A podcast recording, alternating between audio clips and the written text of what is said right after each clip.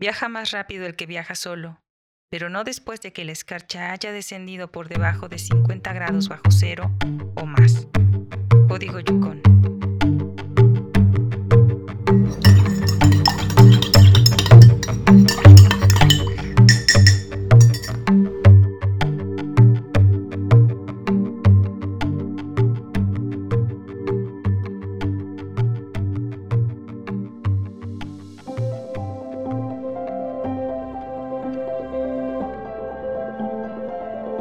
Buenos días, tardes o noches. Te damos la bienvenida a esta cucharadita de ciencia número 4. Hoy analizaremos de Jack London Encender la hoguera.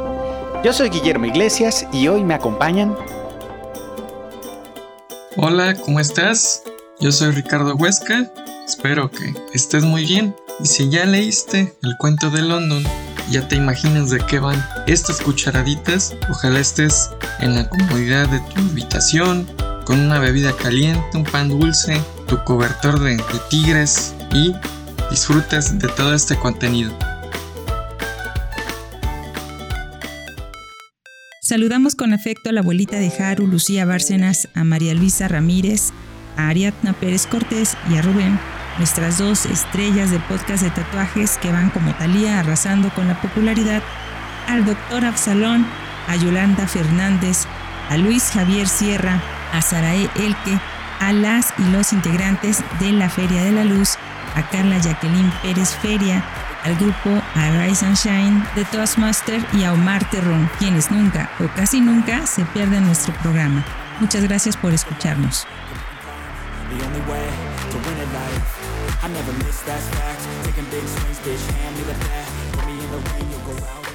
Hola, soy Andel García, emocionada de estar con ustedes en esta cucharadita que por cierto va a estar muy helada.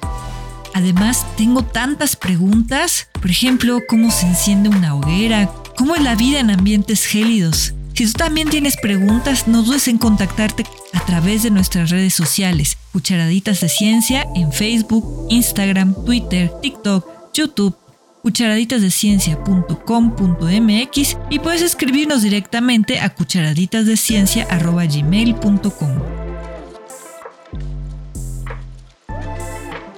Y yo soy Gladys Yáñez, metiendo mi cuchara con gusto en charlas de la ciencia de todo lo que nos rodea. Hoy platicaremos de la que se encuentra en un cuento de John Griffith Chaney London, más conocido como Jack London, quien nació el 12 de enero de 1876 novelista, periodista y activista social estadounidense, una celebridad internacional que ganó una gran fortuna escribiendo, un innovador en el género que más tarde sería conocido como ciencia ficción. London formó parte del grupo literario radical The Crown en San Francisco y fue un apasionado defensor de la sindicalización, los derechos de los trabajadores, el socialismo y la eugenesia. Escribió varias obras en estos temas, pero sus obras más famosas incluyen The Call of the Will, El llamado de la naturaleza y White Fang, Colmillo Blanco. Ambas ambientadas en la fiebre del oro de Klondike y ambas con sus versiones en cine y caricatura. También escribió varias obras muy parecidas entre sí, por lo que fue acusado de plagio y autoplagio pero expertos y expertas en literatura dicen que si bien los temas y escenarios se parecen, el tratamiento es consistentemente diferente. También escribió sobre el Pacífico Sur en historias como Las perlas de Parlay y Los paganos. Hay versiones encontradas sobre su vida y muerte. Algunas personas dicen que fue un mujeriego que se suicidó y otras dicen todo lo contrario. La última versión cuenta con más evidencia. En fin, comencemos.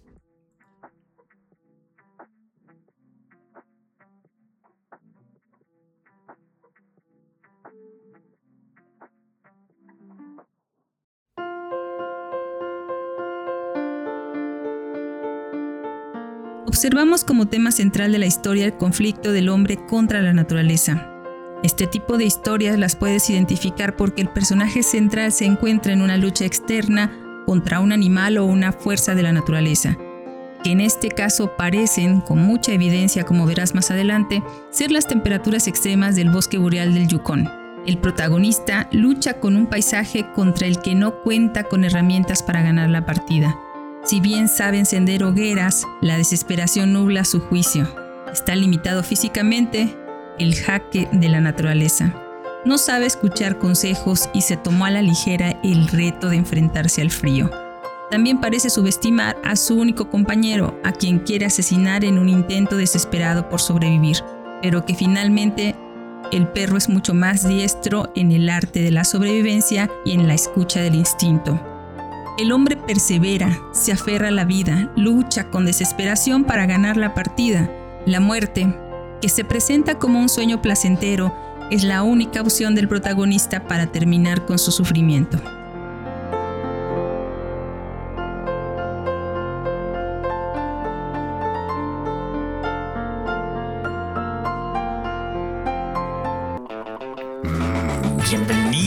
Laboratorio de disección.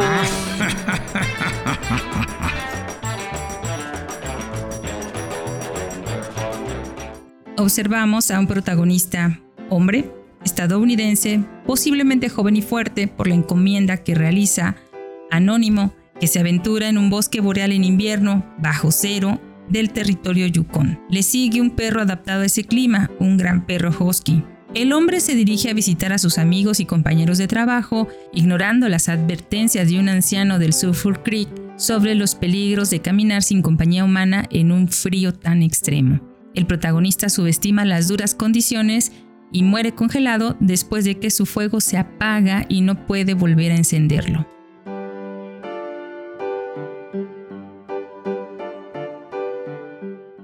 Nuestro protagonista es descrito por el narrador como un hombre listo y despierto para las cosas de la vida, pero carente de imaginación. En cuanto a su físico, solo se menciona que el protagonista luce barba y bigote de color rojizo. También se menciona una adicción a mascar tabaco. Podemos deducir algunas cosas respecto a su temperamento. Algunos datos nos hablan de él. Por ejemplo, a pesar de su inexperiencia, decide separarse del grupo de compañeros con el que estaba, para adentrarse solo en el bosque, sin medir la fragilidad de su humanidad y los peligros a los que se enfrenta, con la intención de estudiar la posibilidad de explotar las maderas del lugar en la siguiente primavera. Invita a imaginarlo como alguien ambicioso, temerario e imprudente.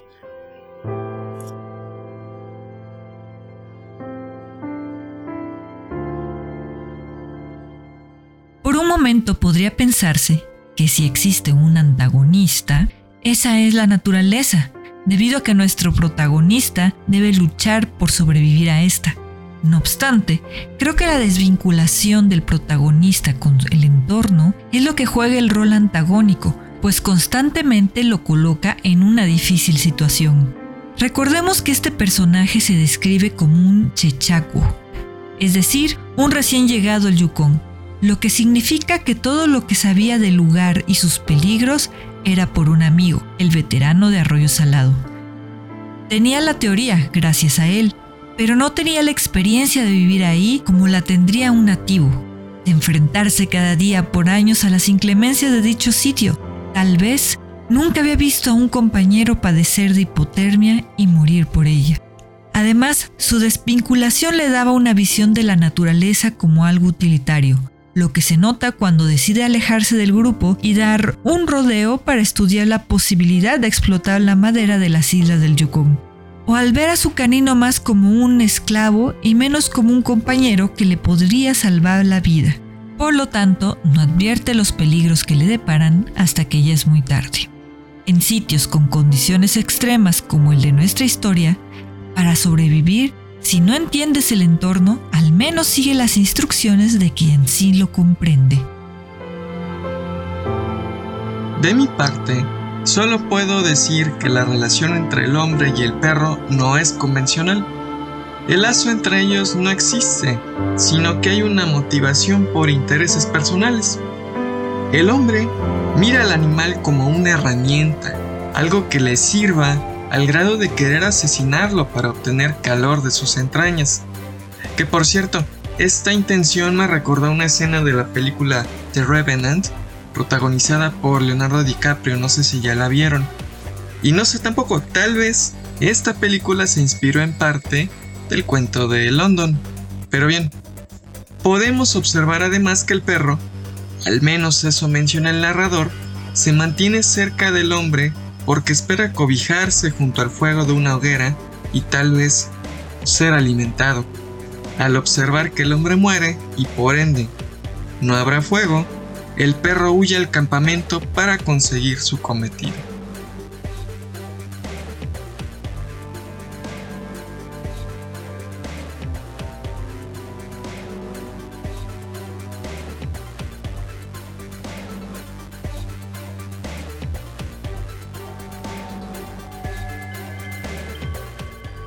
Postales. Postales. ¡Uh, postales! El Yukon, con sus 6.600 metros de orilla a orilla, yacía sepultado bajo un metro de hielo. De norte a sur, hasta donde alcanzaba la vista, la blancura se extendía solo interrumpida por una línea oscura y fina que se curvaba y retorcía al sur desde la isla cubierta de falsos abetos.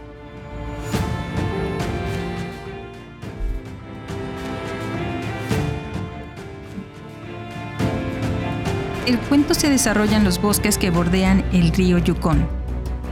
Es invierno y la temperatura ha bajado menos 59 grados. Observamos un paisaje gélido como el de la película Frozen, donde la nieve es eterna, el hielo omnipresente y la gelidez extrema. Hay una ausencia de sol y un frío intenso. Los protagonistas siguen el curso de un riachuelo helado. El camino tiene parches de hielo delgado ocultos por la nieve, ocasionados por los manantiales que no se congelan durante el invierno. El frío aumenta al avanzar el día. Me imagino una noche repleta de estrellas donde un perro feliz que va hacia un lugar con calor y alimento seguro deja atrás a un infeliz al que acompañó hasta el último momento. Y el frío puede ser algo verdaderamente amenazador. ¿Cuánto es lo más frío que has sentido? Para mí, el sitio más frío que he conocido es el pico de Orizaba, y quiero decirte que no hay paisajes más hermosos que los que pueden verse desde su cumbre. Visítalo con precaución.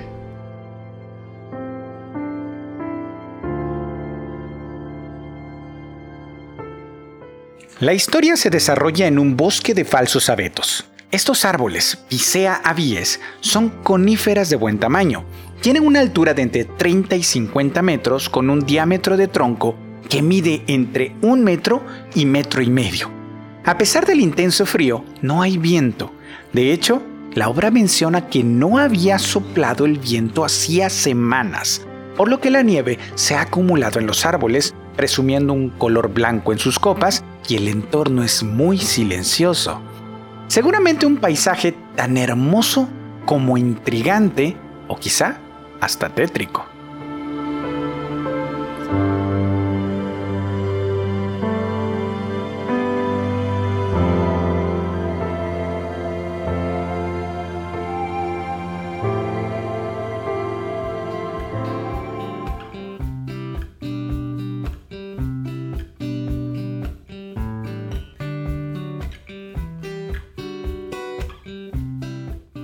Tal vez te preguntes, ¿por qué el autor ha elegido este escenario? Jack London era todo un aventurero. Viajar y sobrevivir eran el motor tanto de su vida como de su literatura. En julio de 1897, a la edad de 21 años, fue al noreste de Canadá, contagiado con la fiebre de oro de Klondike de 1896-1899, en el mismo paisaje que describe en Encender la hoguera. Como todo aquel que se internaba en aquellos gélidos parajes, intentó hacerse rico. Sin embargo, poco le faltó para que lo venciera el frío, tal como le ocurre al protagonista de nuestra historia. Al final, el escorbuto, que le hizo perder cuatro dientes frontales, lo devolvió a su casa. Pero en su memoria quedaron plasmadas esas islas de falsos abetos y esa blancura que se extendía a todo lo largo.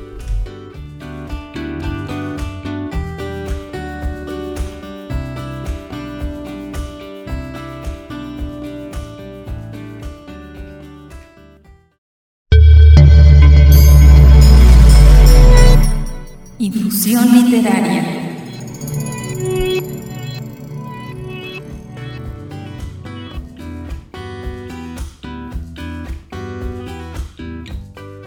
Hola otra vez. Aprovecharé esta infusión literaria para quitarnos un poco esa visión del frío que brinda el texto de London y pensar en otros escenarios invernales.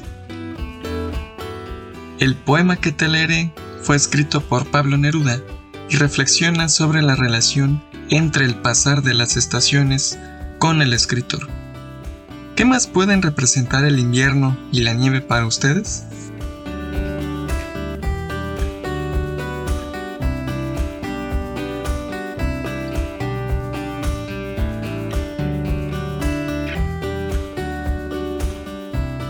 Jardín de invierno. Llega el invierno, espléndido dictado me dan las lentas hojas, vestidas de silencio y amarillo. Soy un libro de nieve, una espaciosa mano, una pedrada, un círculo que espera. Pertenezco a la tierra y a su invierno. Creció el rumor del mundo en el follaje, ardió después el trigo constelado por flores rojas como quemaduras. Luego llegó el otoño a establecer la escritura del vino. Todo pasó. Fue el cielo pasajero la copa del estío y se apagó la nube navegante. Yo esperé en el balcón tan enlutado como ayer con las yedras de mi infancia que la tierra extendiera sus alas en mi amor deshabitado. Yo supe que la rosa caería y el hueso del durazno transitorio volvería a dormir y a germinar. Y me embriagué con la copa del aire hasta que todo el mar se hizo nocturno y el arrebol se convirtió en ceniza. La tierra vive ahora tranquilizando su interrogatorio, extendida la piel de su silencio. Yo vuelvo a ser ahora el taciturno que llegó de lejos, envuelto en lluvia y en campanas. Debo a la muerte pura de la tierra la voluntad de mis germinaciones.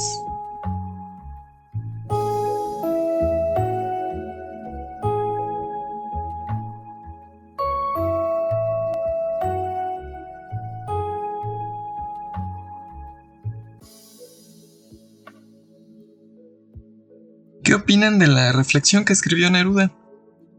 Pensar en estaciones conlleva, en ocasiones, a cavilar en la apertura o cierre de ciclos, una cuestión natural si a esas vamos. Pensemos en ese personaje que perece en el frío, aquel que escribió London, no solo como un acto de imprudencia que conlleva la muerte, sino, como menciona Neruda, un proceso transitorio donde se vuelve a dormir y a germinar. En fin, ¿qué más pueden decirme ustedes? Gracias y hasta la siguiente infusión literaria.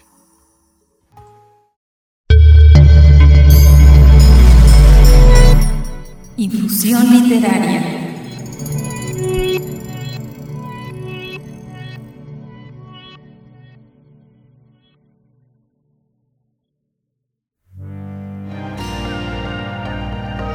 Entre las páginas.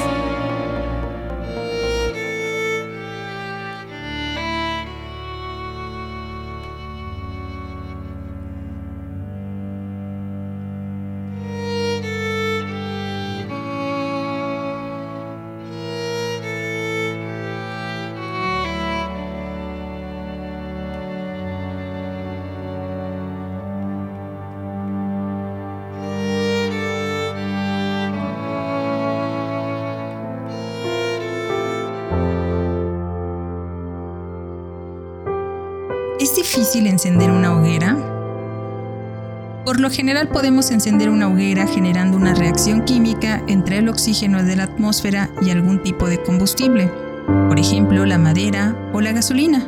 Por supuesto, la madera y la gasolina no se incendian espontáneamente solo porque estén rodeadas de oxígeno, sino, imagínate, para que ocurra la reacción de combustión, se debe calentar el combustible a su temperatura de ignición. Te comparto una receta para encender un buen fuego que puedes usar para un asado en tu patio o en el chucón para no morir de hipotermia. Primero hay que buscar madera seca. La madera con agua congelada parece seca, pero no lo está. Aún es más fácil conseguirla en el Yukon que en el Amazonas. Fíjate bien, seca y de un árbol resinoso es mejor. Calienta la madera a una temperatura muy alta. Puedes hacerlo acercándole un cerillo, de preferencia de esos de madera largos y con mucha paciencia. Dependiendo del lugar, esto será más o menos fácil. El calor puede provenir de muchas cosas diferentes, de un cerillo, de la luz enfocada con una lupa, sí, así como en las caricaturas, de la fricción entre dos palos o piedras, como en las pelis de prehistoria o de exploradores austeros, ya sabes, náufragos y eso de relámpagos o de algo más que ya se esté quemando. Ayuda mucho llevar un facilitador, es decir, un tipo de combustible con el que impregnar la madera. Te sirve el alcohol, la grasa, el aceite, la gasolina. Pero si no tienes estos, los líquenes y musgos secos también ayudan. Cuando la madera alcanza unos 150 grados Celsius, el calor descompondrá parte del material de celulosa que forma la madera. Una parte del material descompuesto se volverá volátil y se liberará en forma de gases. Conocemos estos gases como humo. El humo es un compuesto de hidrógeno, carbono y oxígeno.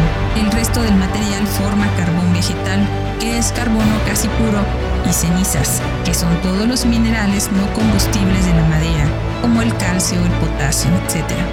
El carbón ya lo conoces, es lo que compras cuando vas a hacer una parrillada. En cualquier Oxxo, Fasti o en el mercado lo encuentras, pero no en medio de un bosque boreal o de una selva lluviosa.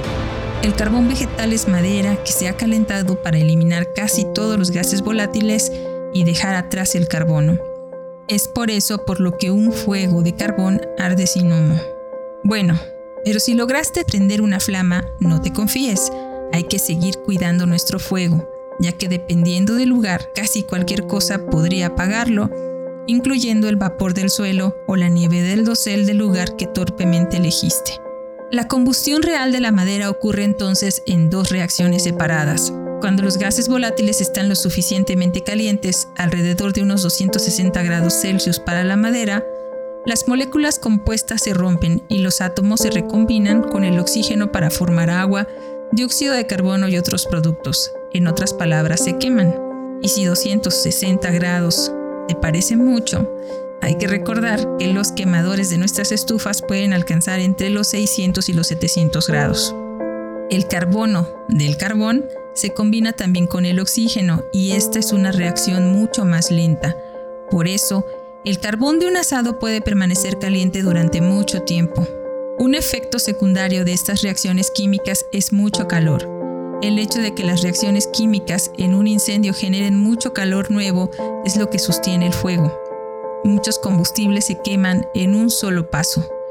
La gasolina es un buen ejemplo. El calor vaporiza la gasolina y todo se quema como un gas volátil, sin flamas. Por eso se dice que es inflamable, porque su estado de combustión puede iniciar sin flamas pero una vez iniciado cualquier chispa podría encender esos vapores en un instante. Todos hemos pasado por un flamazo del boiler, lo cual es un ejemplo claro. Si estás en el Yukon y lograste encender tu fogata lejos de un dosel de nieve, puedes acercar los miembros congelados, pero hazlo con mucha prudencia, ya que al no tener sensibilidad puedes chamuscarlos. Las personas también hemos aprendido a dosificar el combustible y a controlar una fogata. La manufactura de las velas lo demuestra, es una herramienta para vaporizar y quemar lentamente la cera. Pero nuestro protagonista anónimo es pésimo también para elegir el sitio. En verano hubiera causado un incendio forestal. A medida que se calientan los átomos de carbono ascendentes, así como los átomos de otros materiales, emiten luz. Este efecto de un calor que produce luz se llama incandescencia y es el mismo tipo de cosa que crea la luz de un foco. Así que dentro de tu casa puedes tener pequeñas fogatas si aún usas los focos de resistencia. Es lo que provoca la llama visible. El color de la llama varía según lo que estés quemando y qué tan caliente esté. La variación del color dentro de una llama es causada por una temperatura desigual. Por lo general, la parte más caliente de una llama se encuentra en la base, se ilumina en color azul, y las partes más frías, en la parte superior, se iluminan en naranja o amarillo. Además de emitir luz, las partículas de carbono ascendentes pueden acumularse en las superficies circulantes en forma de hollín. Una vez que has logrado una buena fogata en un sitio bien elegido, solo tienes que mantenerla hasta que llegue al punto de que las reacciones químicas se perpetúan a sí mismas. El calor de la llama en sí mantendrá el combustible a la temperatura de ignición, por lo que continuará ardiendo mientras haya combustible y oxígeno a su alrededor. La llama calienta cualquier combustible circundante, por lo que también libera gases. Cuando la llama enciende los gases, el fuego se propaga. Ten cuidado. En nuestro planeta, la gravedad determinará cómo arde la llama. Todos los gases calientes de la llama son mucho más calientes y menos densos que el aire circundante, por lo que se mueven hacia arriba hacia una presión más baja. Esta es la razón por la que el fuego generalmente se propaga hacia arriba y también por la que las llamas siempre están como piquitos o flequitos en su parte superior. Si nuestro protagonista hubiera encendido un fuego en un entorno de microgravedad, digamos a bordo de un transportador espacial, formarían una esfera. ¿Cómo serían las fogatas en otros planetas? ¿Lo has pensado?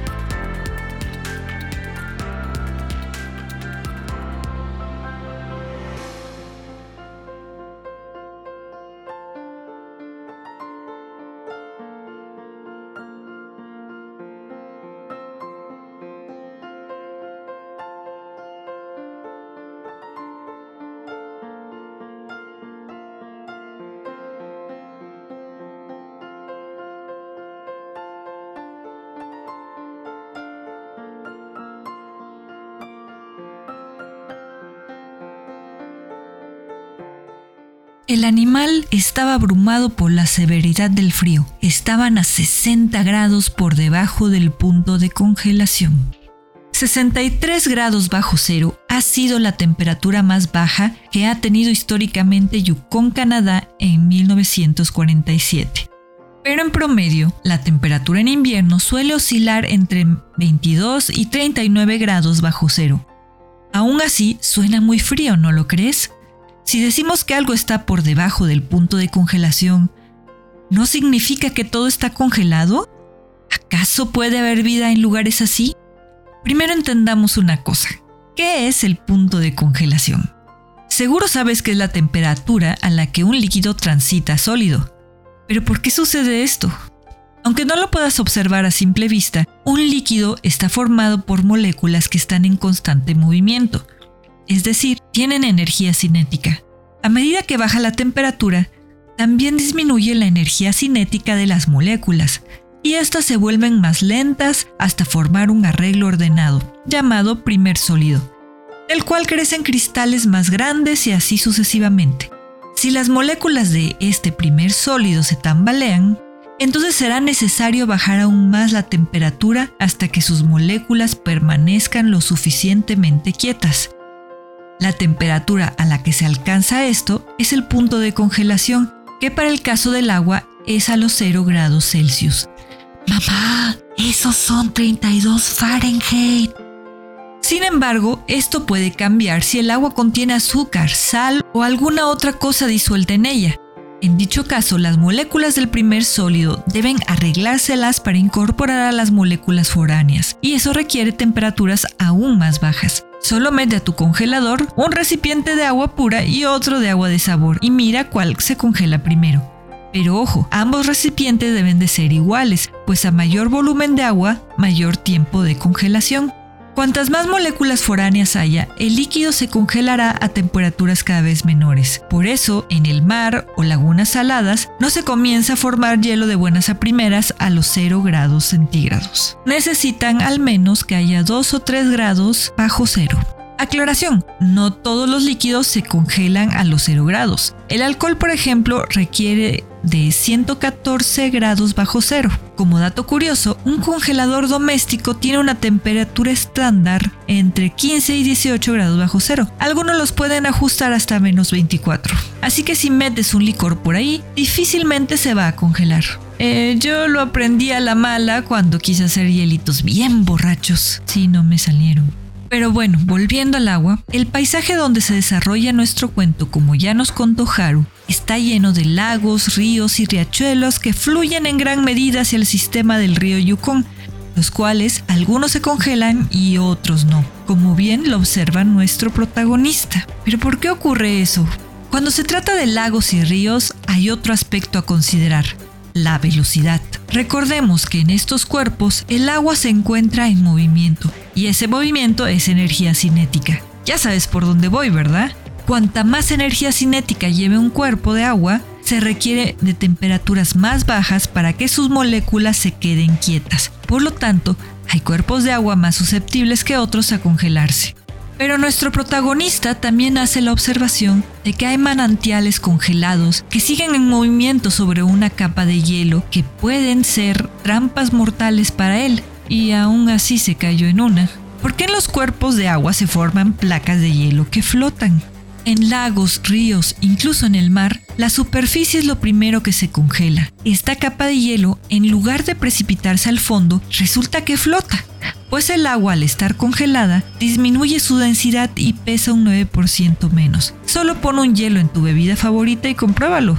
Y es que en las moléculas de agua congeladas, los enlaces de hidrógeno que las unen las mantienen constantemente a una distancia fija, mientras que en estado líquido estos enlaces continuamente se están rompiendo y rehaciéndose, pues son algo débiles. ¿Y cómo se sostiene la vida dentro de un cuerpo de agua congelado? Pues la capa de hielo sobre la superficie actúa como un aislante térmico. Sí, al igual que la capa de aluminio de tu termo de café, provocando que el resto de agua tarde mucho más tiempo en congelarse y manteniendo la temperatura lo suficiente, como entre 4 y 6 grados centígrados, para que la vida en su interior continúe. Por cierto, en esto se basan los esquimales para construir sus casas de hielo, es decir, los iglús, y el mismo principio aplica con la nieve. Recordemos que en el cuento el perro sabía que había que acurrucarse en un acogedor agujero en la nieve y esperar a que una cortina de nubes se tendiera sobre el cielo. Una buena capa de nieve,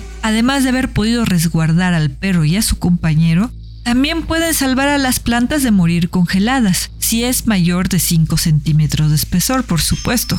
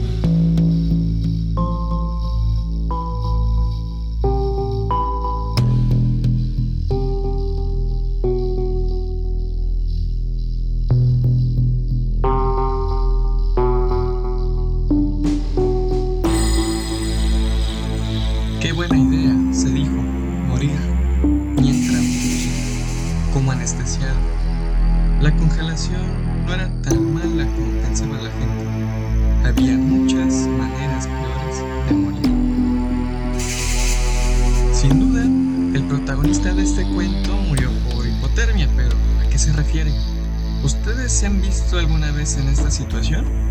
En lo personal, no me he encontrado bajo dichas circunstancias y espero no suceda nunca. En sí, la hipotermia es una urgencia médica donde nuestro cuerpo pierde calor más rápido de lo que éste puede producir, generando una descompensación que puede ser fatal. Si últimamente han visitado plazas comerciales o algún establecimiento público, con fortuna observarán que al pasar por el filtro de temperatura, el calor ronda entre los 36 y 37 grados centígrados, lo cual es una medida ideal. La hipotermia se produce cuando comenzamos a manifestar una medida menor a los 35 grados y es prioritario restablecernos porque mientras más descienda el calor, nuestro sistema nervioso, el corazón y otros órganos comenzarán a reportar fallos y, toco madera, la muerte. Como imaginarán, la causa más evidente de este mal es la exposición al clima frío. En extremo diría yo, si reflexionamos en el cuento del hombre. El hipotálamo es una glándula en el cerebro encargada de mantener el calor en los órganos vitales del cuerpo, es decir, es como un termostato. Cuando sentimos frío, el hipotálamo manda una señal al cerebro y este a la columna vertebral y músculos para que se contraigan y relajen rápidamente y así se produzca el calor. En otras palabras, comenzamos a temblar. Con la sensación de frío, los vasos sanguíneos comienzan a estrecharse para preservar la temperatura corporal. Por lo anterior, se puede sentir un hormigueo en los dedos cuando hace mucho frío. Conforme baja la temperatura, el hipotálamo puede restringir el flujo de sangre en las extremidades a fin de mantener caliente el centro del cuerpo. Por eso, en lugares de frío extremo, como el cuento, hay un riesgo de perder las extremidades. Si este clima de por sí es un factor de riesgo, permanecer en el agua helada por error o excéntrico gusto, llamémoslo así, agrava la situación, acelerando síntomas como escalofríos, respiración lenta, entumecimiento, pulso cardíaco débil, torpeza,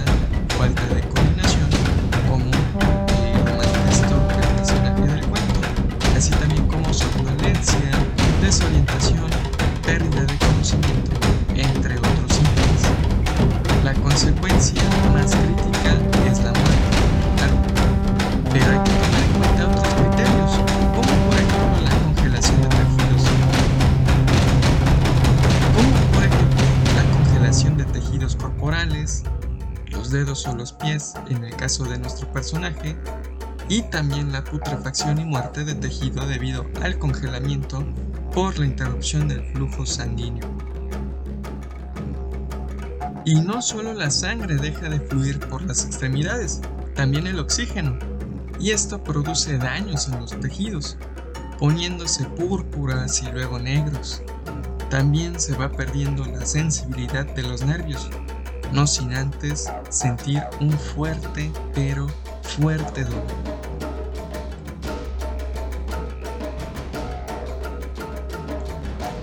El calor corporal se pierde cuando no tenemos protegidas algunas partes de nuestro cuerpo, las cuales se presentan como fugas de calor irradiado. Este último elemento es crucial para mantener nuestra temperatura. Debemos guardar todo el calor irradiado posible y evitar, por ejemplo, el contacto directo con superficies frías y en especial el agua, pues esta conduce con mayor eficacia al frío un último factor para tomar en cuenta es el viento, pues elimina la capa de aire cálido que nuestra superficie corporal produce, aunque en el cuento se menciona que no había viento. El punto de quiebre para nuestro protagonista fue la trampa de agua. De haber viento, el cuento sería más breve, y ya imaginarán por qué. A una temperatura ambiental de menos 40 grados centígrados, los ojos empiezan a llorar y al cabo de pocos minutos el pelo, la nariz y la boca se congelan, pues son las partes del cuerpo que generalmente se dejan expuestas. Aunque se esté bien tapado, es difícil respirar por la nariz y si se hace por la boca, se corre el riesgo de quemar los pulmones. Algunas medidas que debió tomar nuestro personaje fueron el cubrir la mayor cantidad de piel posible, por ejemplo, el rostro, aunque reparó muy pero muy tarde en ello. Además, si la prioridad es mantener poco contacto con el frío, bien habría ayudado el dejar de consumir tabaco por el apéndice helado que llevaba por barba. ¿Qué más? Mantenerse en posición fetal para resguardar el calor. No correr frenéticamente y mantener la calma en la medida de lo posible, pues la tolerancia al frío disminuye con la fatiga. Por último, algo que me pregunté constantemente fue ¿por qué no optó por apapachar al perro y mantenerlo cerca suyo para mantener el calor en vez de pretender matarlo?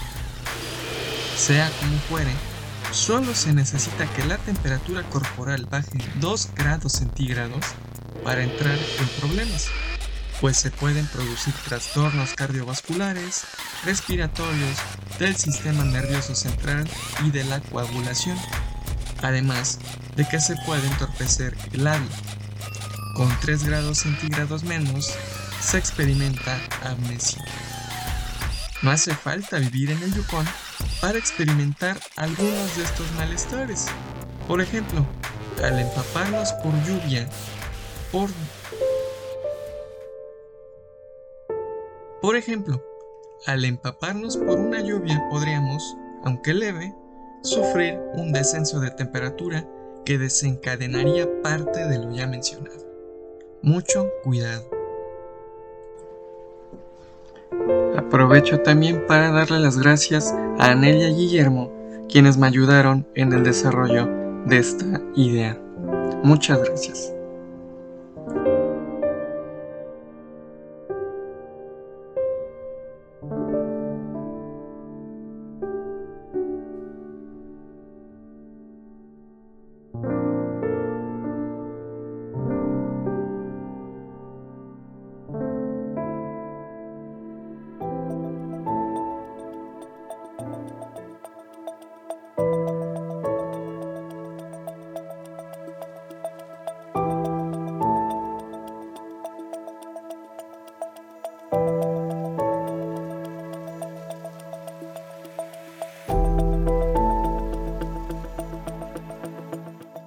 La teoría cinética molecular explica el comportamiento de los estados de agregación de la materia y considera a la temperatura como una manifestación macrométrica de la energía cinética de las moléculas que forman los objetos o sustancias. A mayor temperatura, mayor energía cinética, es decir, las moléculas vibran con mayor intensidad o se desplazan con mayor velocidad. Y a menor temperatura, menor energía cinética. En este caso, las moléculas se mueven menos. Ya desde el siglo XVII se conocía el fenómeno de la presión atmosférica y los estudios sobre esta y en general la presión de los gases llevó a que en el siglo XVIII Daniel Bernoulli propusiera que la presión de un gas era debido a colisiones entre sus partículas viajando en línea recta y las paredes que lo contenían. Además de proponer a mayor temperatura estas partículas se moverían más rápidamente y golpearían con más fuerza, aumentando su presión. En 1860, James Clerk Maxwell, basado en ideas de Bernoulli y Rudolf Clausius, publicó el primer artículo acerca de la teoría cinética molecular, desarrollando esta idea de partículas moviéndose a gran velocidad, chocando unas con otras, intercambiando energía y que funciona muy bien experimentalmente. Pero relacionar la temperatura de un objeto con la energía cinética implica que la temperatura tiene un límite inferior, que sería la temperatura de un objeto cuyas moléculas ya no se mueven, ya no tienen energía cinética. Ese es el que llamamos el cero absoluto, el límite inferior de toda temperatura en nuestra naturaleza. Pero eso ya tú lo sabías, ¿verdad? El cero absoluto corresponde a menos 273.15 grados Celsius o 0 Kelvin, escala en honor a Lord Kelvin, quien predijo exitosamente este número.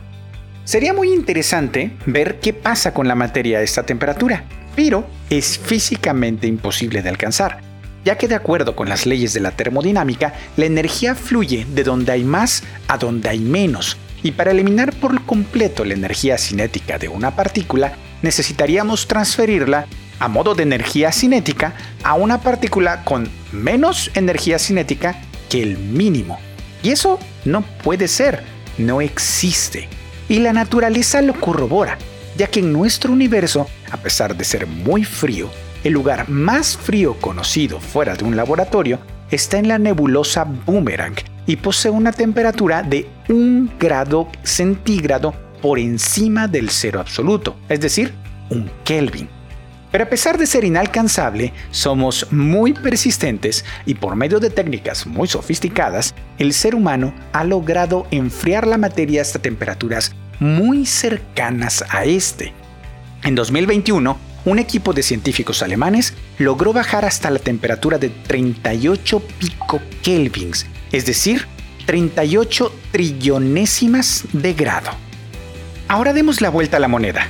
Si bien es imposible llegar al cero absoluto, podríamos pensar que no hay un límite superior de temperatura, ya que todos los días, por ejemplo, cocinamos la comida a partir del calor de una llama que surge de la nada, o al pensar que el filamento de tungsteno de una bombilla incandescente alcanza los 3000 grados centígrados, podemos imaginar que aumentar la temperatura es muy fácil. Pero sí, sí hay un límite al menos para la física que conocemos en este momento. Me explico. De acuerdo con la relatividad de Einstein, nada en nuestro universo puede viajar más rápido que la velocidad de la luz. Este es un límite fundamental en nuestro universo y se ha comprobado experimentalmente. Así como el límite inferior de la temperatura, cuando las moléculas no se mueven al absoluto, el límite superior es cuando éstas se mueven a la velocidad de la luz. Esa es una interpretación que se puede dar a la temperatura de Planck, una unidad de temperatura del sistema de unidades naturales, y que tiene la nada despreciable cantidad de 1.41 por 10 elevado a la 32 Kelvin. Temperatura que se cree estuvo en nuestro universo el primer instante después del Big Bang. Así que como puedes ver, al menos hasta donde sabemos, la temperatura en nuestro universo está acotada entre el cero absoluto y la temperatura de Planck, una temperatura muy baja y una temperatura inmensa. Esto puede ser contraintuitivo, pues son temperaturas tan extremas y distantes de nuestra cotidianidad que no es fácil imaginarlas. Sin embargo, ahí están, recordándonos una vez más lo pequeños que somos en nuestro inmenso y maravilloso universo.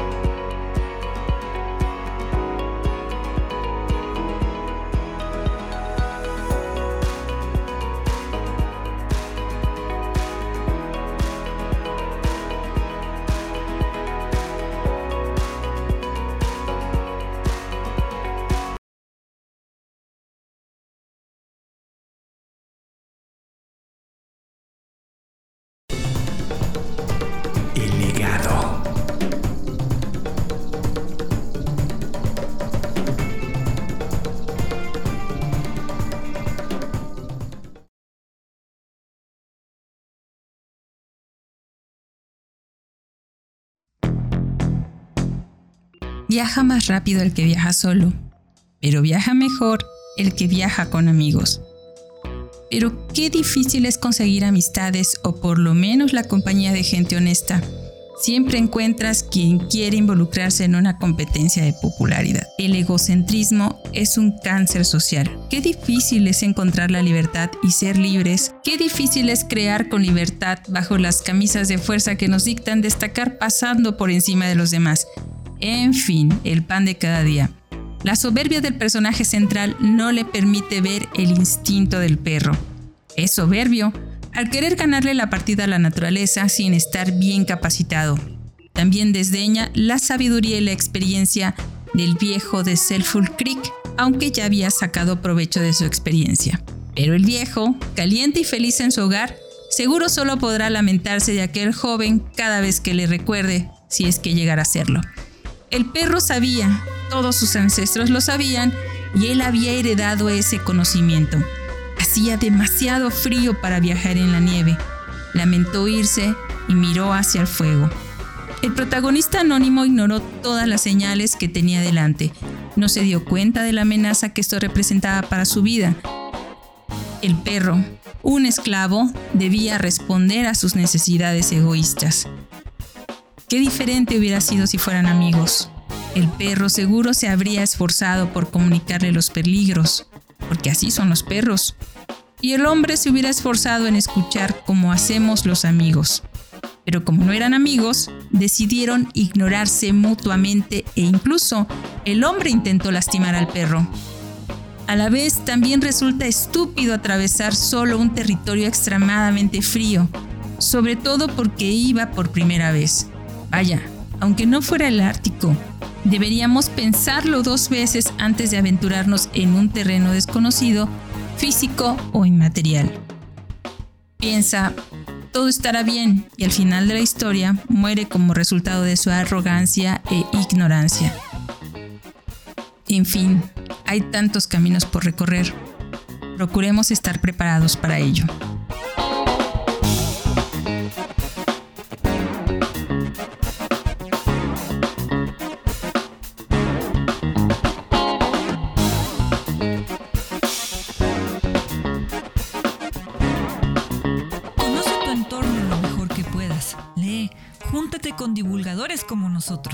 Transitar por este mundo, tu convivencia con el entorno, no siempre debe ser una lucha tortuosa por sobrevivir.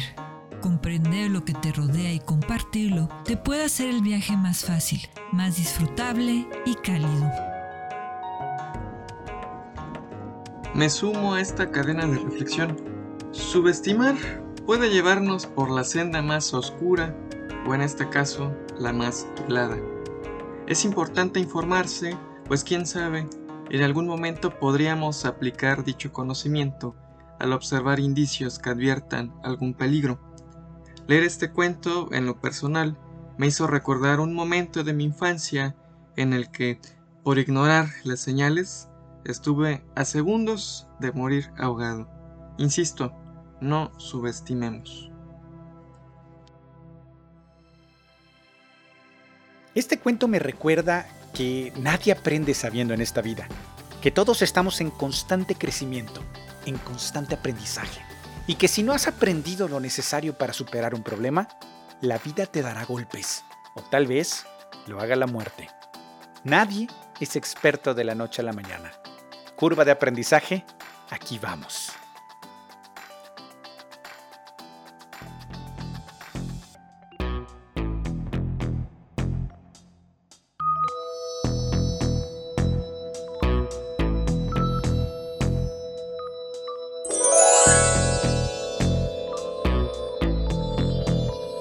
Muchas gracias por escucharnos. Recuerda que si quieres contactarnos, colaborar o requieres las fuentes de la información, escríbenos.